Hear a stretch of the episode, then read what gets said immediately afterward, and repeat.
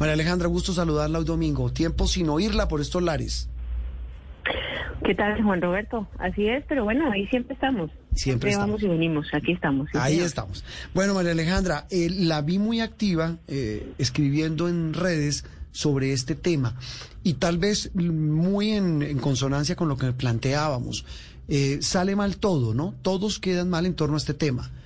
El gobierno, pues ni qué decir la ministra, los niños que no van a recibir este Internet porque eso está muy embolatado. Habrá que ver qué pasa con el contrato. Pero más allá de eso, lo que deja para usted las lecciones de este episodio bochornoso, doloroso, triste y, repito, desgastante, como el del famoso contrato este de la Unión Temporal Centros Poblados. Pues Juan Roberto, a mí lo que más me preocupa es que todas estas eh, acciones erráticas de un gobierno frente a sus ciudadanos, porque esto no es solamente de la ministra o del presidente, sino de la relación con los ciudadanos y con el Estado, sigue abriendo en la credibilidad y la confianza. Porque aquí hay una ciudadanía muy expectante a cumplir, digamos, eh, esas premisas que le hace la, la, la promesa, digamos, de la institucionalidad, de velar por sus intereses, de gobernar para los ciudadanos de generar unos puentes cada día más civiles institucionalidad y la ciudadanía. Este es el gran, digamos, el gran debate que hay sobre la democracia hoy en día en el mundo, no es solamente en Colombia. Es cómo eh, las instituciones y cómo los políticos logran entender los desafíos frente a una ciudadanía que ya no es una ciudadanía pasiva, que ya no es una ciudadanía que cree simplemente en una palabra, sino que necesita permanentemente estar refrendando esa confianza institucional. Aquí se ha roto algo muy delicado y en general en este gobierno, si me permite, porque yo creo que no es, esto de la ministra es, es como un ejemplo, como una medalla pues que se cuelgan eh, a mi juicio de la, del mal manejo gubernamental frente a los ciudadanos. Estuvieron negando la situación, hicieron un ejercicio, digamos, de, hacerle una, una, una afrenta. No, pues ¿cómo, María Alejandra? la interrumpo. El presidente Duque, en el especial que hicimos eh, de Colombia, le pregunta al presidente, pues la defendió a capa y espada. Y eso fue dos días antes de la renuncia, o tres. ¿Y, ¿Y dónde queda entonces, Juan Roberto, la palabra del presidente? Sí. ¿Cómo hacen los ciudadanos para entender que ese presidente que la estaba defendiendo a capa y espada, que la estaba eh, atornillando en su puesto, que la estaba de alguna manera respaldando en su gestión, eh, dos días después tenga que pedirle la renuncia y eh, hacer como toda una especie de pantomima de teatro para que ella salga supuestamente bien y se defienda en medio de un partido, como ustedes lo mencionaban al comienzo, donde la gente no tiene la, atención allí, como tratando de, generar un despiste. No voy a decir engaño porque fuera muy fuerte, pero me parece que ahí hay una intención eh, de descaro en el manejo de la opinión pública. Y la opinión pública no es boba, para nada. Por supuesto, un, gobierno. Entonces me parece me parece que este, este episodio ha salido mal desde el comienzo, porque mm. si uno se va al debate, ya Juan Roberto, pues al debate no, a la información de lo que pasó allá dentro de esos centros poblados, bueno, eso ya es otra mm. es otra historia, porque quiénes son los que están, cómo, cómo, qué era lo que pretendían, por qué les falló, digamos, el timing, a quién querían defender, a quién querían sostener en medio de ese debate. María Alejandra. Otras preguntas. Sí. Ahondemos en los, en los actores. Hola, ya nos habló usted del presidente, pero es que allí además está, por ejemplo, la labor que hizo el ministro del Interior Palacios para tratar de conseguir el apoyo a la ministra Budinen en el Congreso. Están los partidos que pensando en las elecciones del próximo año le retiraron su apoyo de cara a la moción de censura. Los actores, ¿dónde quedan los otros actores políticos en medio de todo este escándalo y qué consecuencias trae para cada uno de ellos? Yo, yo, le escuché muchas veces a alguien de la, de la política y de los medios decir que no existían congresistas brutos, eh, así con esa contundencia. Los congresistas son los más calculadores, los que saben a qué le apuestan y a qué no le pueden apostar en medio de una carrera tan corta como la que queda para las elecciones. Y allí eso se sabía, una moción de censura para un caso de, digamos que la gente asume como de corrupción. No estoy diciendo con esto que la ministra sea la corrupta ni que sea que vaya con la plata, pero es un caso de, eh, una, un entramaje de, de corrupción, ¿no? Y frente a eso, pretendían que la ministra, que apoyaran a la ministra y que defendieran al gobierno. Pues los congresistas toman el camino más corto, hacen el atajo más corto y dicen nosotros no vamos a explicar nuestra elección para que luego no la cobren porque la ministra se va, el gobierno se termina, pero ellos quedan en la legislatura o pierden la curul. Entonces, los congresistas son pragmáticos. Ellos cogieron el camino que más les convenía individualmente, por supuesto en los partidos colectivamente. Hmm. El ministro del Interior ya nos tiene acostumbrados a que hace unas jugarretas rarísimas, habla con el registrador para ampliar el periodo del presidente, habla con eh, una cantidad de personas para hacer cosas y luego, la verdad, tiran la, la piedra y esconden la mano. Entonces, claro, les corresponde a ellos defender a la ministra, por supuesto, si esa era la decisión del presidente, ¿no? Ese es el otro actor.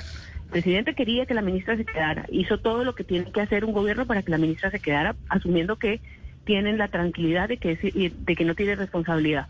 Al darse cuenta que va a generar un problema de gobernabilidad en lo que le queda del periodo, pues se dio cuenta que tenía que sacrificar un ministro que normalmente se, se dice en la política son fusibles, fusibles que se queman y que se queman justamente para respaldar y para proteger también a la gobernabilidad y al mismo presidente. En este caso, el presidente se expuso demasiado y ¿qué pasa? Pues que queda la sensación de que fue rápido en su decisión, de que no tenía María Alejandra, sin embargo, hay, otra lectura. Digamos, escuchaba también a, a analista Álvaro Forero de, de Blue Radio decir que el Ejecutivo de pronto debió dejar que el legislativo hiciera una pues una moción de censura que terminara siendo vinculante, que pudiera terminar con el pues con la destitución de la ministra como para no quitarle digamos ese poder al legislativo. ¿No cree que eso de pronto también hubiera podido ser eh, un camino?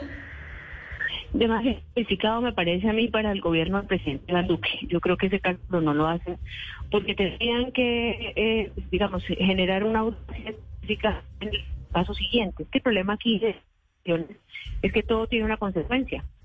Tanto tomar una decisión como no tomarla, en el caso de la, de la renuncia en su momento de la ministra. Entonces me parece que eh, es posible que un gobierno audaz, un gobierno, digamos, con mayor apoyo, estamos hablando de un gobierno que tiene un alto nivel de desfavorabilidad, eh, de un gobierno que está ya con el suelo en las espaldas, como se dice coloquialmente y comúnmente, pues en estos momentos, a 10 meses de terminar su mandato, y con una huella, digamos, de legado que yo creo que a, ningún presidente le gusta y es que eh, quede en el prontuario, digamos, de las acciones que normalmente pasan en todos los gobiernos eh, pues un escándalo de corrupción. Entonces yo creo que no, yo creo que no se deja ganar la pelea y eso me parece que es como un talante que tiene el presidente Duque que cree que, que, todo lo que le dicen es porque le quieren hacer daño y yo creo que en ese caso pues no no no hubiera funcionado esa estrategia, pero pero es interesante, pero yo mm. no creo que sea como el estilo de, de, este gobierno. Sí, enemigos del Le dado un triunfo al, legislativo. ¿no? Exactamente. Y de creer que todos somos enemigos de la institucionalidad. María Alejandra, gracias. Un abrazo. Un, abrazo a ustedes. Feliz domingo. María Alejandra Villamizar. ese terremoto político tiene también muchas aristas. Una, una que creo que también hay, eh, vale la pena destacar es el papel del periodismo. Cuando hablamos del papel del periodismo, lo que hizo esta muchacha Paola Herrera, periodista de la W, que fue al final del camino la que destapó el, asunto. Le decía yo al presidente el día de la entrevista que es que la ministra descubrió el escándalo y tomó las medidas a tiempo. Eso no es cierto. Eh, los hechos demuestran que ella, a ella el tema le estalló en las manos. Que haya tomado medidas después es otra cosa. Eh, eh, Luis Felipe Nao, también compañero, amigo, colega, muchas veces también invitado amigo de esta casa. Un gusto saludarlo hoy domingo, Luis Felipe. Roberto, qué gusto saludarte. Mi placer, como siempre, estar con ustedes. Bueno, aquí, aquí votando corriente sobre esta, que sin duda es la noticia política de la semana, la salida de la ministra, que pues sí, estaba cantada, pero su salida en medio de, de la bruma del partido, de, de, de, la, de la ola en el estadio, de la gente viendo a Colombia contra Chile. Pero más allá de eso, anecdótico y de lo que mm, decía María Alejandra, eh, es una muy torpe estrategia de quienes aconsejaron hacerlo, no sabemos quién, de hacerlo en pleno partido y esa salida por la puerta de atrás.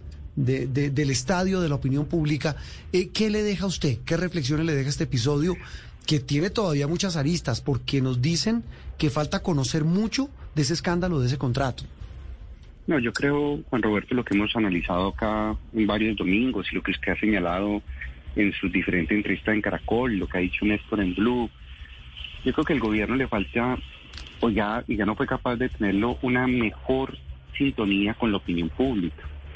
Lo vimos con la reforma tributaria, no con la que se acaba de aprobar, sino con la que tumbó al ministro Carrasquilla, un descontento social que no supo leer y se demoraron, cometieron el error de presentar una reforma que atacaba claramente a la clase media, pero dos, se demoraron en leer que era mejor retirarla y primero hicieron un montón de concesiones, casi dos, tres meses de concesiones con los comités de paro para después tomar una decisión.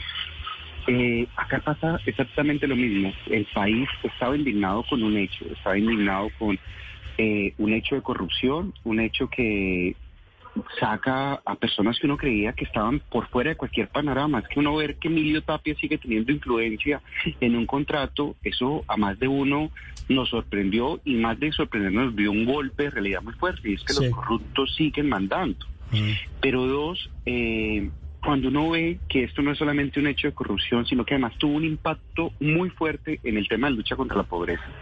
Aumentamos casi un 40% el tema de deserción escolar rural y uno de, los temas por los cuales se da es por la falta de conectividad, pues eso genera que la gente eh, empiece a criticar y a pedir unos, unos hechos concretos del país. Y lo que usted dice, un triunfo del periodismo, no solamente Paula Herrera, en muchas personas en todos los medios de comunicación donde empezaron a pedir explicación. Entonces el gobierno se demoró en tomar una decisión, la ministra tenía que renunciar, no que no estoy diciendo que ella sea corrupta, sino que cuando uno está al frente de una cartera, tiene que tomar ciertas decisiones, así eh, uno no tenga una responsabilidad jurídica, pero uno sí puede tener la responsabilidad política. Y eh, eso hizo no solamente que se desgastara el gobierno, sino que desgastara el país. Además de ese desgaste del gobierno, del país, eh, la chamuscada que se pega esta señora Udinen, que pues es apenas lógica, obvia, como lo hemos hablado, y en eso todos estamos de acuerdo, Luis Felipe. Hay un tema y es que viene, y se lo pregunto, el tsunami político, el terremoto político de este escándalo, la salida como la manera como salió esta señora, eh, eh, además de ese desgaste al Ejecutivo, ¿a quién más golpea? Y se lo pregunto de cara ya al escenario político que se nos abre por eh, la contienda del año entrante, Luis Felipe? No, sin lugar a dudas, el Centro Democrático y al partido de gobierno es el que más tiende a afectarlo. Una de las banderas de este gobierno era la lucha contra la corrupción y uno ya veía ah, pronunciamientos de fondo de personas como la Cabal, eh, señalando senadoras como eh, diciendo, oiga, es necesario que la ministra renuncie, lo que hizo el representante Santos, el mismo Centro Democrático vio que esto le está pasando una cuenta muy grande y creo que esto le va a pasar una cuenta muy grande eh, y que la van a pagar con, como uno dice, con sangre, les va a doler en las siguientes elecciones. El Centro Democrático y tiene 19 senadores y yo creo que va a perder cinco, seis, siete senadores. O sea, el, giro por, por estos errores va a ser un giro muy importante. Sí, y en materia de, bueno, yo no sé, de candidaturas eh, presidenciales, ah, bueno, también al Centro Democrático creería uno que pues no tiene una muy definida, pero esto también puede tener incidencia, ¿no? No, sin lugar a dudas. Eh, yo creo que el péndulo está cogiendo hacia, hacia otro lado, hacia mm. el centro, centro izquierda o la izquierda. Una candidatura de derecha o de centro derecha va a ser una candidatura muy difícil porque va a ser una candidatura que se asocie con el gobierno y todo lo que se asocie con continuidad en este momento, uno, ustedes analizaron las encuestas de, esta semana, eh, va a conllevar a que estos candidatos no tengan una mayor opción ni, ni para una primera vuelta y mucho menos con soñar en una segunda vuelta. Entonces yo creo que esto, el péndulo está corriendo hacia el otro lado y esto va a favorecer a candidatos de centro, centro izquierda o de izquierda. Mm, Porque se vuelve además en el discurso contra el establecimiento. Eh, eso le iba a decir yo, la, indignación como discurso. Exacto, Petro en Barranquilla, creo que el día viernes, sí. eh, el, su discurso en Barranquilla, en la casa de la ministra, fue contra un contrato de 70 mil millones de pesos diciendo que esa era la corrupción del establecimiento y que eso era lo que iba a atacar. ¿Qué papaya? Estos candidatos, estos candidatos de izquierda cogen esta papaya y la van a explotar de acá, Juan Roberto, a elecciones. Este va a ser el tema. O sea, la ministra lastimosamente se nos volvió un meme. Eh, y este va a ser el meme que va a recorrer todo el tema, todo el tema de, de, de acá a elecciones uno veía los memes de la gente en el partido, que usted decía, pues es anecdótico, pero eso es lo que está pensando la gente. Acá se ganó contra Colombia, no solamente eh, contra Chile, no solamente ganó Colombia porque le ganó a Chile muy bien 3-1, sino porque la ministra renunció. Mm, y además los cambios del segundo tiempo la, la contaban a ella dentro del tema de los memes, porque él presentó su renuncia. La, este va a ser el tema va a ser uno de los temas más fuertes para atacar el gobierno, la gestión del gobierno, de acá a, a elecciones de marzo. ¿Papaya puesta? papaya partida. Papaya partida. Papaya partida. Luis Felipe, lo dejamos descansar. Un abrazo. Gracias, como siempre es un placer. Primero, escucharlos y segundo, cuando se puede acompañarlos. Pero claro que sí. Fuerte abrazo y feliz domingo. Siempre bienvenido. Luis Felipe Nao, María Alejandra Villamizar, hablando de la tormenta política, los efectos, los rezagos, los heridos, los chamuscados y todo, todo apunta a que este sin duda será un gran tema de la campaña política que ya comenzó.